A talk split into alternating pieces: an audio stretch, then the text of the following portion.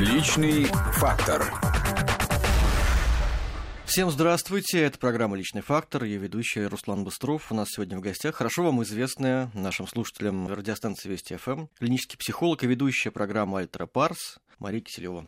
Здравствуйте. Мария, рады вас приветствовать. Я тоже рада очень. Вы уже на Вестях ФМ несколько лет работаете, да, да ведете да. программу «Альтера Парс», в которой вы рассказываете, пытаетесь с психологической точки зрения трактовать поступки людей, политиков и так далее.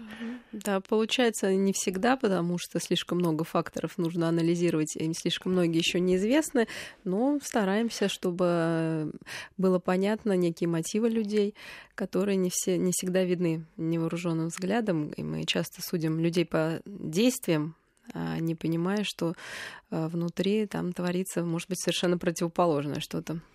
А что, возможно так дистанционно э, прозондировать человека? Вы же не имеете возможности Мы можем говорить, конечно, только о тенденциях, и в этом большая сложность, поэтому не люблю конкретных вопросов, почему он так сделал. Даже угу. в жизни мы не можем порой это объяснить, не говоря уже о том, если мы с человеком не общались, и это э, какая-то эпизодическая, вырванная из контекста часто информация. Но о тенденциях можно говорить, и моя, скорее, задача, я так вижу ее, э, не всегда даже объяснить то, что происходит в мире, потому что, опять же, не все факторы мне известны, а эту ситуацию э, мирную или военную перенести на жизнь каждого человека и показать ему, что у него в семье может происходить так, такой же какой-то конфликт, который сейчас происходит на мировом уровне, или наоборот какая-то хорошая тенденция проявляется не только э, в политическом мировом масштабе, но и в душе каждого человека. Ну, это, конечно, удивительно. Да? Политики, они же не небожители, они обычные люди. И со своими психологическими проблемами. И, возможно... Это страшно. Да, да, и от этого да. страшно. И, возможно, просто из-за того, что человек в детстве был чем-то обижен, он становится политиком, потом начинаются страшные вещи, войны, распри и так далее. Всего лишь... Не без этого. И действительно, часто мы пытаемся представить страну или президента как какой-то организм чуждый ну, ну человеческим да. страстей там, и всего. А на самом деле это такие же люди, как мы. Э, но, к счастью, я думаю, вот такая личностная, э, какие-то личностные проблемы чаще всего нивелируются все-таки командным э, духом ну, управления, потому что если в команде угу. люди с разным психотипом, вроде как это все в идеале должно уравновеситься, и разум должен победить, а не только эмоции будут управлять миром. Потому что все, конечно, страшности происходят, когда а, мы не можем взять под контроль именно наше эмоциональное состояние и действуем импульсивно или на зло, или вопреки какой-то логике. Тогда мы имеем какую-то большую беду. Как вы стали психологом? В детстве вы кем мечтали быть? Ну, я мечтала быть учителем. И вот. вы по образованию педагог? Да, первое у меня педагогическое образование. А вы учитель чего? А, английс... Географии и английского. Ага. А, но путь непростой, и поэтому я очень хорошо понимаю нашу молодежь и вообще поиск себя, который, наверное, не прекращается а, до конца, вообще в течение всей жизни происходит. Но родители мои хотели, чтобы я стала экономистом, и поэтому последний год я готовилась для поступления в экономический Но вуз. вы же закончили слеза... торговый вуз да, да, да, да, да. Вот. Это как раз вот о психологических проблемах могу на себе разложить. А вот. Но сделала какие-то глупейшие ошибки, которые именно не добрала там балла, именно на внимательность, на то, что ну, я не бухгалтер по своей натуре. Вот ошибки были именно такого какого-то, знаете, несовместимого с бухгалтерией плана. А, и взяла документы и сама подала уже вот педагогический вуз. Тогда, конечно, о психологии как-то вообще mm. мне было мало известно, хотя я всегда интересовалась интересовалась э, людьми. И, наверное, самое важное, когда мы хотим определиться, хотя в какой области работать, то, что вам интересно. Как понять то, что вам интересно? Это то, о чем вы говорите, то, что вы замечаете, не знаю, придя с работы, с улицы, из магазина. И когда я куда-то прихожу, это было замечено моими близкими, я всегда рассказываю о людях. Кто-то рассказывает о машинах, кто-то рассказывает о каких-то идеях, кто-то о политике. То есть здесь я всегда нюансированно могу рассказать, какое было у продавца настроение, не, ну, например, после угу. похода магазина, а, какое там, как человек посмотрел, почему мне показалось это странным. А, и, в общем-то, как-то я, естественно, по своей натуре отношусь к профессии человек-человек. То есть для меня человек является, наверное, самым интересным э, объектом исследования. Э, и в общем-то, я отучилась там, но вы правильно говорите, что наши проблемы психологические, естественно, из детства, и, безусловно, для меня было травматично не поступить в экономический вуз, хотя мне не хотелось туда, угу. ну, осталась заноза, ну, и плюс мы занимались... Галочка не да, поставлена. да, да, не поставлена. И я поступила, собственно, в Академию внешней торговли. Это уже после педагогического. Да, Вы его да, закончили? на второе, да, на второе образование. А вы преподавали по специальности? Да, да, я как раз там преподавала в Академии внешней торговли английский, и поняла, что там действительно очень хорошее образование, и коллектив, ну, как-то мне это было близко, и плюс э, наша семья занималась там бизнесом, и это было актуально иметь вот дополнительные знания, потому что я тоже э, работала. А, и я закончила этот вуз, то есть у меня первый вуз с красным дипломом, второй вуз с красным дипломом, совершенно вроде разные. И потом был долгий период, ну, работы, скажем, вот в таком в экономическом поле, но я была именно руководителем а, предприятия, опять же, работала с людьми, то есть не по экономической части, а скорее как вот а, с персоналом.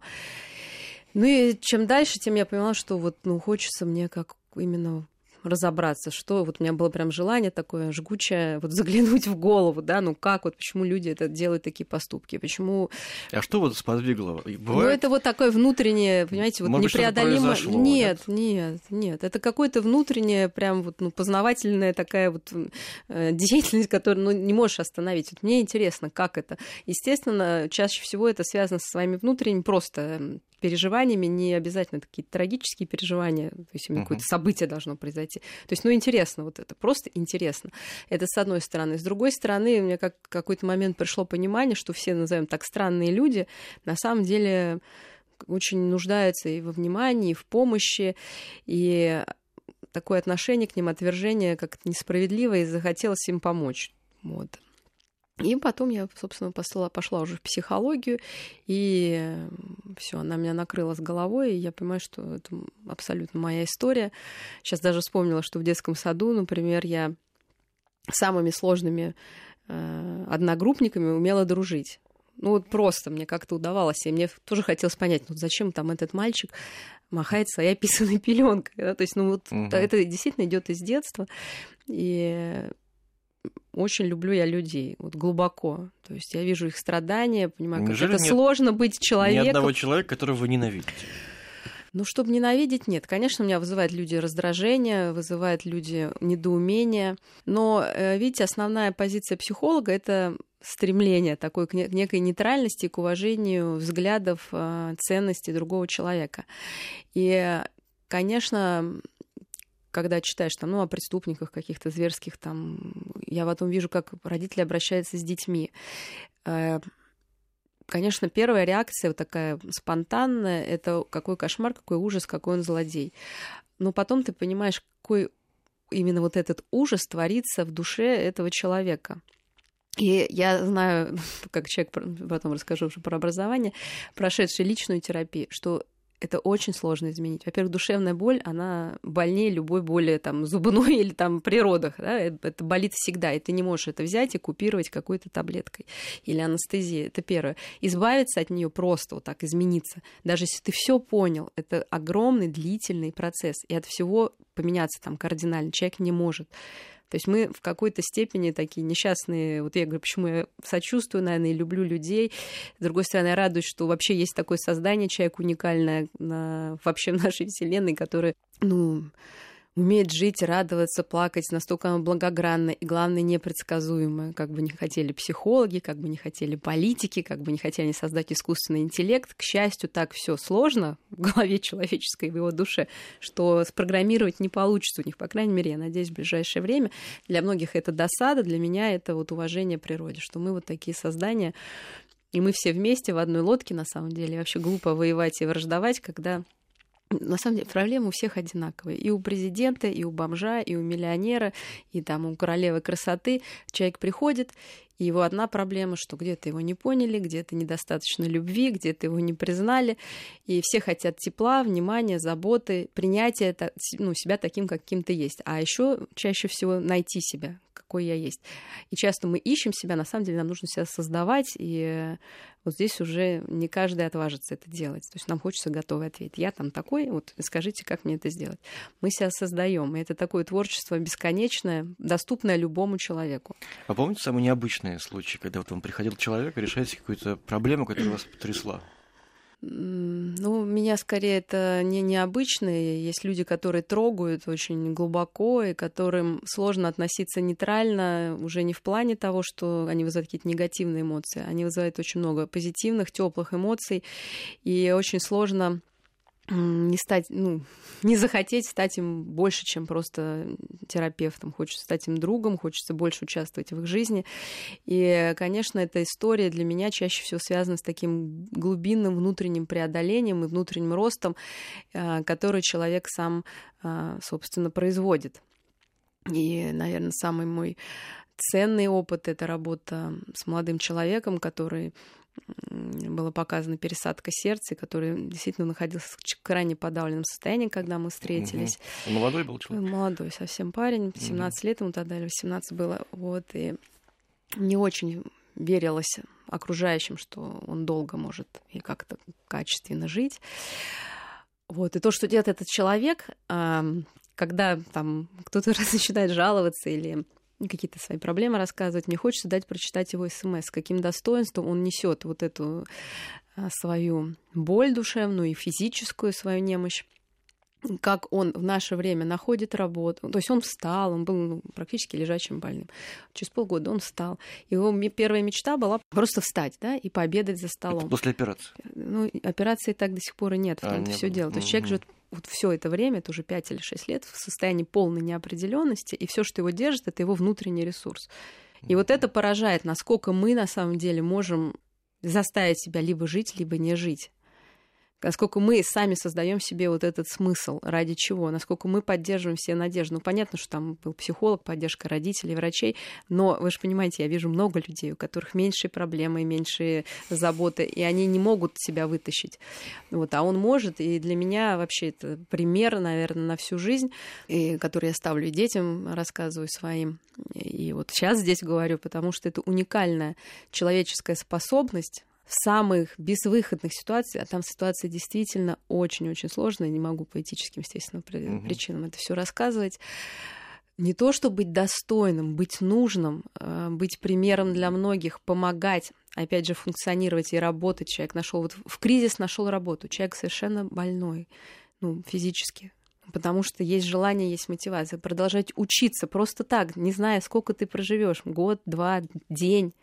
И человек не лег, и не... а он живет. Он стал жить настоящей, полноценной жизнью, часто недоступной супер здоровым, супер обыкновенным, нормальным людям. И вот это меня поражает, восхищает.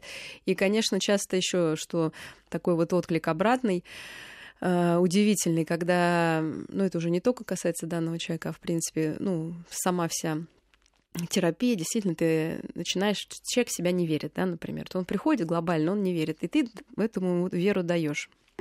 Ну, через какие-то техники, естественно, это не быстро делается, это всегда долгосрочная терапия, и ты в него веришь, веришь, веришь, надеешься, веришь, и он пока не верит, не верит, а в какой-то момент, ну, я тоже человек, у меня кончается ресурс, я думаю, господи, да все это бессмысленно, и вдруг человек тебе, угу. ну, как бы говорит, как это, вы же в меня что, сейчас не надеяться? Ну, вы же мне сказали, нужно надеяться и верить. И вот этот отклик, когда ты угу. видишь, что...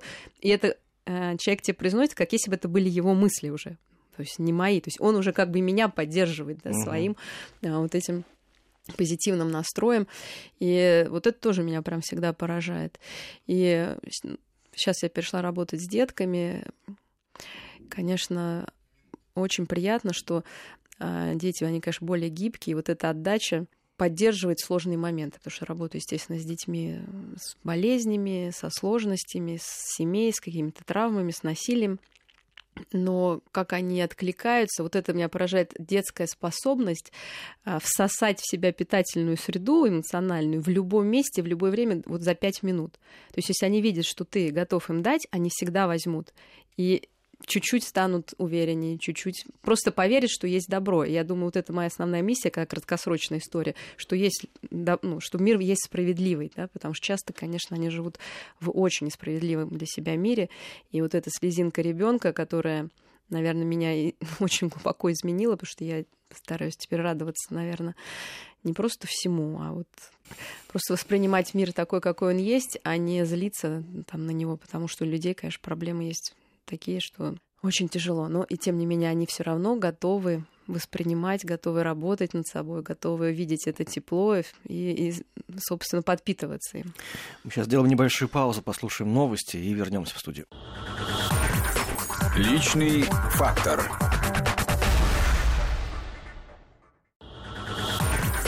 Личный фактор. Возвращаемся в студию. Напоминаю, что у нас сегодня в гостях клинический психолог, кандидат психологических наук, ведущая программа «Альтра Парс» на радио Вести ФМ Мария Киселева. А были ли случаи, Мария, когда вы отказывали в помощи? Ну, обычно просто не складываются отношения. То есть отказывать, конечно, я... Ну, ну понятно, что если это какой-то случай вообще не из моей части, а ну, как психиатрический, потому что можно объяснить, что психолог, психотерапевт — это не психиатр, который подкрепляет медикаментозно, собственно, свою терапию. Вот, тогда мы либо в комбинации там, с психиатром, либо уже мы отправляем к другому врачу, к другому специалисту. Но э, бывает, что ну, не сходится, конечно, характера. Не то, что мы отказываюсь, я, но ты понимаешь, что работа не пойдет. И вы сами прерываете? Ее? Нет, сама никогда не прерываю, но я готова к тому, что она может прерваться. Это работа, и, может быть, для начинающих психологов э, это нормально. Люди могут просто не прийти на следующий терапию. Конечно, вначале переживаешь, что это очень болезненно, что я там сделал не так, что там сказал, там не поддержал. Вот, но вот эта работа над ошибками важна. То есть психологу требуется супервизия. Супервизия, У вас то есть есть совет. свой психолог? Ну, уже сейчас э, я не хожу на терапию, но само образование, я психоаналитический психотерапевт по международной сертификации подразумевает большое количество часов личной терапии. Вот как в этой... вы занимаетесь? Ну, как ходишь к психотерапевту. А, ну, то есть вы да, конечно. Сейчас я уже не хожу, я прошла вот А. этот курс. Вот. А супервизор э, и также работа под супервизией. То есть ты первые свои случаи, ну и потом по желанию э, приходишь к более опытному, естественно, преподавателю, ну, терапевту в данном случае, и вот он разбирается каждое твое слово, что сказал, ответил, как поменялось эмоциональное состояние. То есть работа очень кропотливая, и случай нужно защитить. То есть мы должны показать в динамике, что действительно у человека поменялись э, некие А как это негативные все? Вот вы при- принимаете по сколько часов в день? Ну, сейчас у меня, я больше работаю уже в клинике, Мгм. вот, собственно, ну, как восьмичасовой Ну, рабочий вот, день. Каждый со своими проблемами. И все Ну это да. на вас, на вас, на вас, на вас. Когда ну, вот- Перерыв между сеансами. Там, ну, вот сейчас я решила, что я хочу бегать. 5 минут, а то и меньше, и Ну это нужно переключиться. А, ну, хочу сказать, что вот сейчас действительно я решила а, бегать а, во- вокруг. себя? Ну, нет, нет, как- да, да, вот что мне нужно даже? время, да, и от себя, наверное, тоже, что мне нужно время. Я говорю, что мы уже смеемся, я говорю, слушайте, если я буду бегать, у нас такая территория большая, я говорю, ну, хотя в обеденный перерыв, потому что действительно хочется воздуха, а, э, когда нагрузка большая. Ну, как-то все с юм- ну, хорошо к этому отнеслись. Ну, на самом деле психолог, он же все равно работает профессионально, как врач, который режет. Он не должен это брать на себя настолько, как вот в человеческой жизни. То есть мы смотрим, мы, естественно, ставим определенную терапевтическую позицию, которая подразумевает нейтральность, которая подразумевает некую такую не включение себя лично а, вот в этот процесс. Но иногда слезы сглатываешь, конечно, внутри, и это тяжело, и Конечно, так кажется иногда несправедливо, что ты вроде целый день просидел, простите, на одном месте, и вроде ты ничего не делал, а усталость ну, накапливается. Ну, у меня прекрасная семья, дети, и хобби, и друзья. Все это меня очень ну, поддерживает. А так, просто профессиональный подход. И не всегда, естественно, есть благодарность, потому что люди хотят быстро сразу все изменить. Это с одной стороны, с другой стороны, э, у людей нет вообще представления, в чем заключается работа психолога, поэтому они ищут тоже какого-то конкретного совета или действия. Ну вот опять же, я ушла от работы сейчас со взрослыми, я тоже работаю, с родителями, со всеми, но больше с детьми, потому что у нас с ними какой-то прям волшебный контакт, я считаю, они меня тоже подпитывают, не без этого, потому что я вижу, когда загораются у них глаза, когда они изменяются, когда у них что-то щелкает внутри, и я понимаю, что это на всю жизнь. Они запомнят мои слова на всю жизнь, даже хотя это была одна встреча, особенно если это касается подростков, потому что, как говорится, мама их этому точно не научит. Я, может быть, говорю что-то совсем противоположное, но я обращаюсь вот к их страдающей части, и они мне, ну, я понимаю, что они верят в это, и это им поможет в какой-то сложный момент просто остаться на плаву, там, а не спрыгнуть с дома. Потому что вот это теплое слово, которое они услышали, может быть, единожды, я считаю, что без преувеличения этот опыт важен, потому что часто детишки живут, ну, вот, им кажется, что это норма, вот такие отношения, там кто-то бьет, там пьет, курит, учителя ругает, и что я плохой. И пусть даже раз в жизни тебе сказали, что ты неплохой, ты достоин, ну, такие сейчас обстоятельства, ты сейчас кажешься себе слабым, но ты вырастешь, ты сам станешь взрослым. Подумай, что сейчас нужно сделать, чтобы да, стать самостоятельным взрослым, и ты построишь свою жизнь. И родители, ну, они такие, как есть, у них тоже есть сложности. То есть мы вот это все объясняем, я, ну, да, вот ну, такая я работаю, говорю, сейчас, может быть, говорю какие-то конкретные вещи, естественно, там это все более завуалировано и в беседе, и в диалоге. Но у человека остается надежда и вера в то, что он справится справится, что у него есть этот внутренний ресурс. Естественно, мы разбираем, что он может делать, как себя успокоить, какие там, да, то есть мы все угу. четко это проделаем. Мне доставит удовольствие.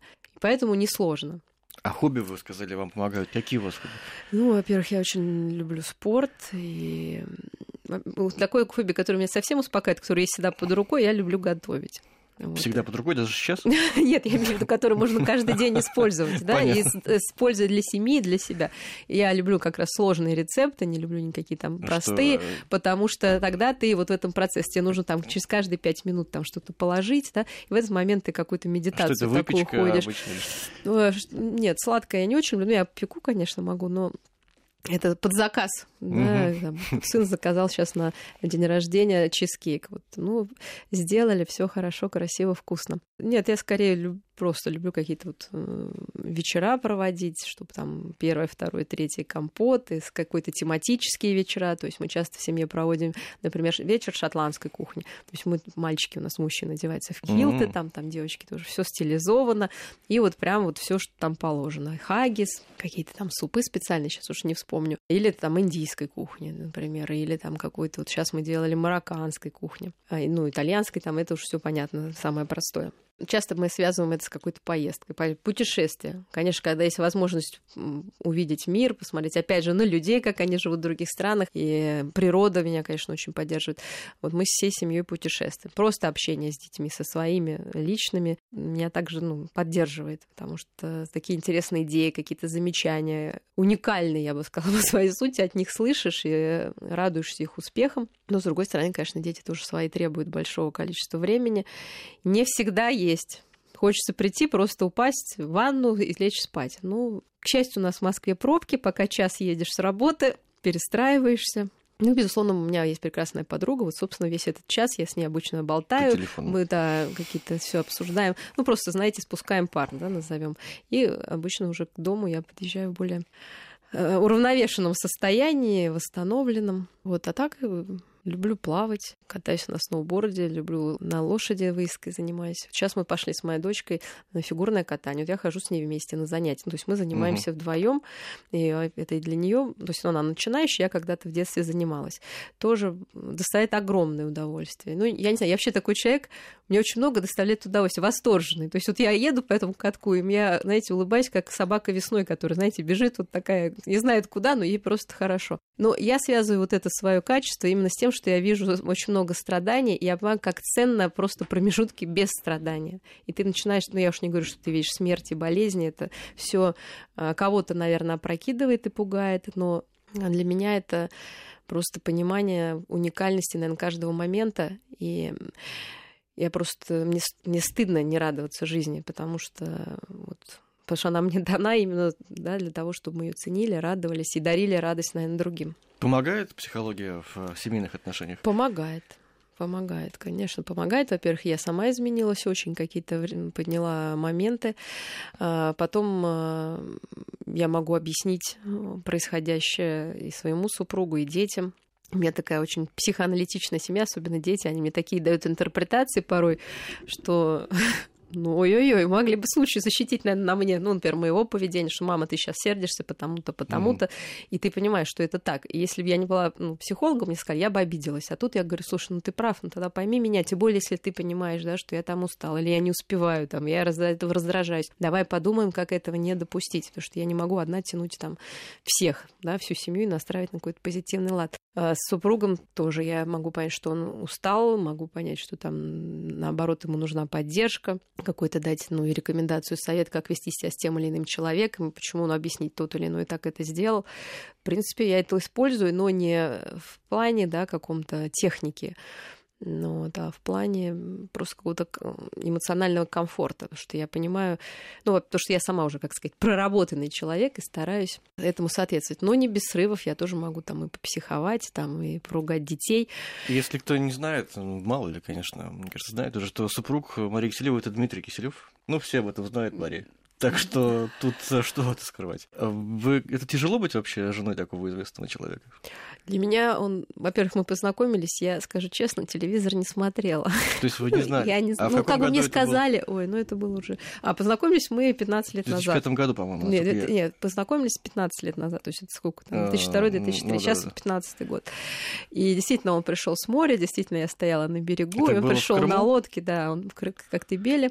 И он, я могу сказать теперь свою версию, потому ждали алые паруса. Я ничего не ждала, я не буду говорить, ну, или я скажу, что я была замужем и с ребенком, то есть я замужем была, я не была свободна на тот момент.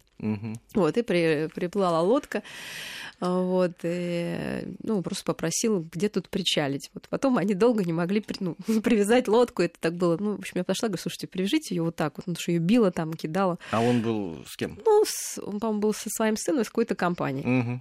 Вот, ну и, собственно, на этом все закончилось. Потом как-то там Дмитрий Константинович, как уже называть, в эфире а проводил. Ну, Дима, конечно. Димуша. А у вас есть какие-то ласковые? Ну, Димуша я называю, конечно, мой любимый. Мы сейчас должны, Марина, на самом интересном месте, как это обычно бывает, прерваться и вернемся буквально через несколько минут. Личный фактор.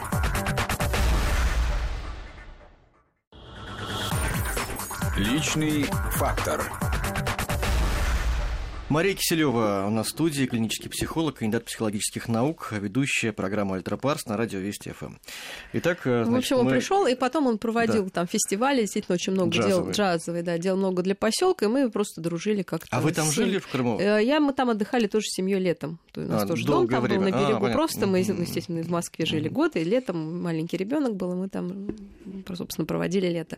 Как сейчас и делаем уже просто в другом доме с другой семьей. В общем, как-то мы просто общались очень кратко кратко, но что-то, видимо, вспыхнуло такое, что вот три года мы на «вы», вообще там встречались только летом, там на два дня, но как-то вот не смогли потом уже расстаться и А вы уже были создали... психологом? Нет, а, нет, а. я вот не была, и, конечно, очень ему благодарна за то, что он меня поддержал в этом начинании. То есть я подумала, что это совершенно другая жизнь. Очень было сложно, конечно, мне уходить из прежней семьи. Большая неожиданность была для всех, ну и даже для меня. В общем, я вообще это в голову не приходило. Но, видите, время показывает, что это был правильный выбор выбор, я совершенно не жалею, я очень счастлива в своей семье, и, наверное, это семья моей мечты, действительно большая семья. У Димы есть старший сын, у меня старший сын, и двое у нас общих детей, и мы все вместе, и вот этим табором мы путешествуем, и пугая, наверное, и изумляя всех вокруг лазим там самые горы, плаваем в море, то есть мы очень активно ведем образ жизни, очень дружно живем.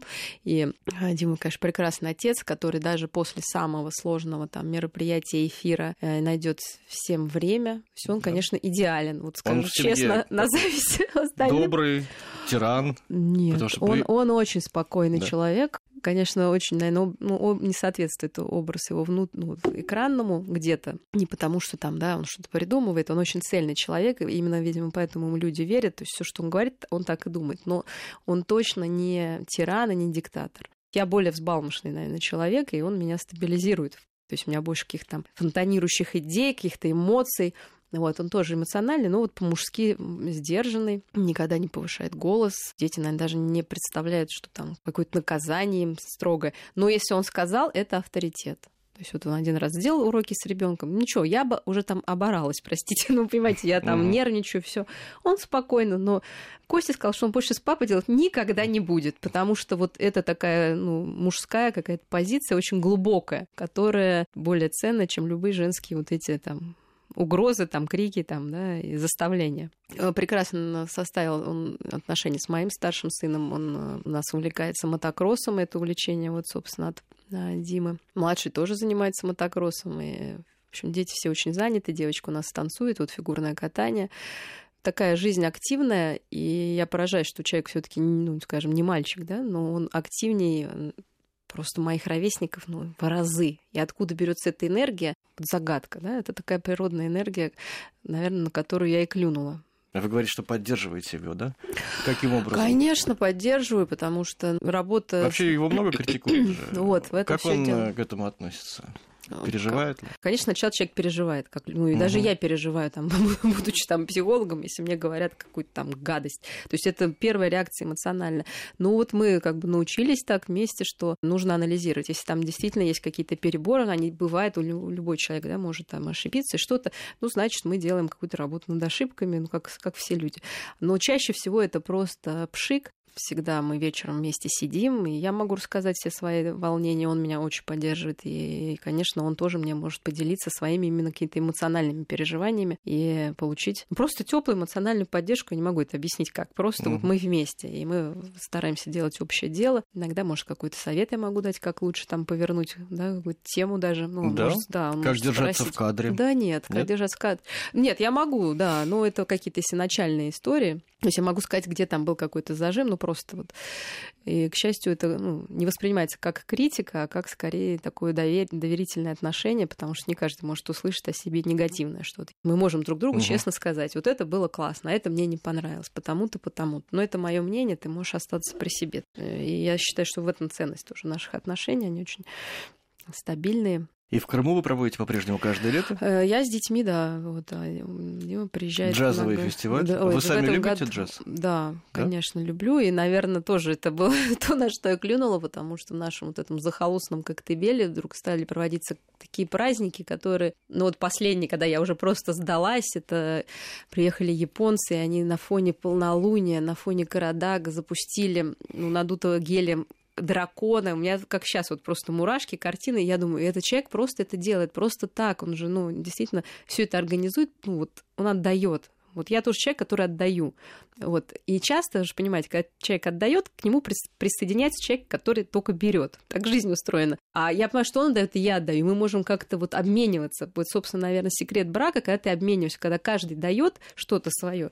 Ну, игры в одной вороты нет. Угу. И когда я увидела, что вот он это просто дает, он дарит нам всем вот это качество, и это меня поразило в нем. У вас есть мечта? Ой, да, у меня есть мечта. я уже напугала своих детей. Я говорю, ну, в общем, короче, я поняла, что, что я умею делать, это вот мы устраиваем праздники. У нас в семье есть такая традиция, у нас два концерта. Один к Новому году, один вот к летним каникулам.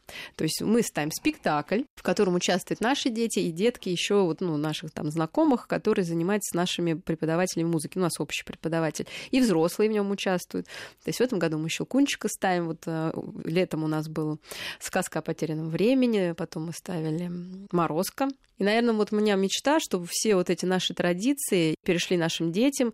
Я мечтаю, честно говоря, наверное, смешно звучит, но и с внуками делать вот такие же праздники. Я все костюмчики, все сохраняю, потому что у нас уже костюмерные, наверное, как в театре. Такие же праздники я делаю у себя на работе. Вот мы сейчас готовимся к празднику осени. Но мечта в том, чтобы вот эти традиции сохранялись и у детей, и они передавали это дальше и понимали, что, наверное, самое ценное это вот это эмоциональное близкое общение. Не какие-то там гаджеты там, или какие-то атрибуты сладкой жизни. А вот, вот это самое ценное, и это запоминается, когда все вместе, когда все вместе делают дело, и вот мечтаю, наверное, уже о внуках даже.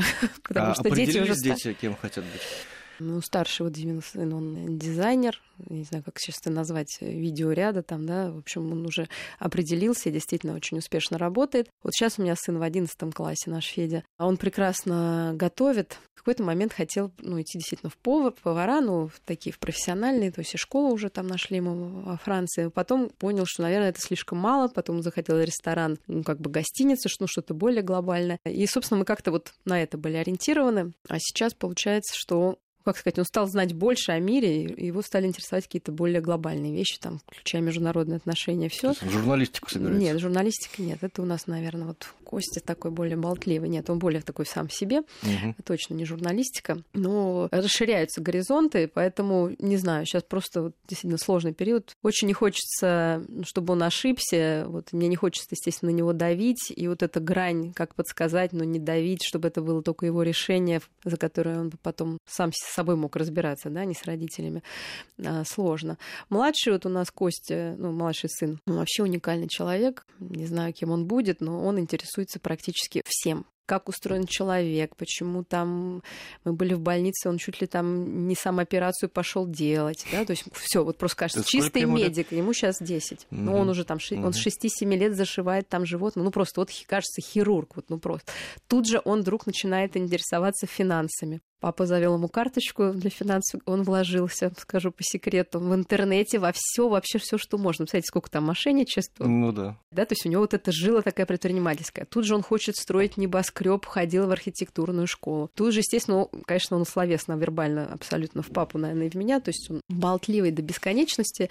Вот, и вроде как вот и журналист тоже без него, конечно, получился. Вот когда много всего, mm-hmm. очень сложно. Но товарищка младшая, она просто ангельский ребенок. Ну, она какая-то очень старательная, то есть остальные мальчишки были, то есть она сама садится делать домашнее задание, то есть она тоже очень многогранно развита, здесь не могу даже представить, вот то, что она будет прекрасной женщиной, женой, матерью, я не сомневаюсь, потому что она из нее просто вот прет какая-то такая женственность, вот, э, хотя она ей сейчас 7 лет, как она заботится ну, о своих игрушках и о животных, там, и о папе, и о маме, как она чутко реагирует на настроение. Все вот это меня, конечно, радует, но про профессию пока рано, не могу сказать вот таких каких-то прям... Ну, она танцует, поет, вот балетом она занимается, но это я пока считаю как какие-то увлечения. И лет ей сколько? Сейчас семь. В общем, это мое, наверное, самое главное. То есть, когда меня спрашивают, вы кто, я все-таки человек семейный. Да? Психолог это моя работа, которая, честно говоря, в основном, конечно, для удовольствия. Потому что, ну, вот это моя самореализация а, тоже дающая мне ну, такую отдушину, наверное, такое. Поэтому я с душой всегда подхожу.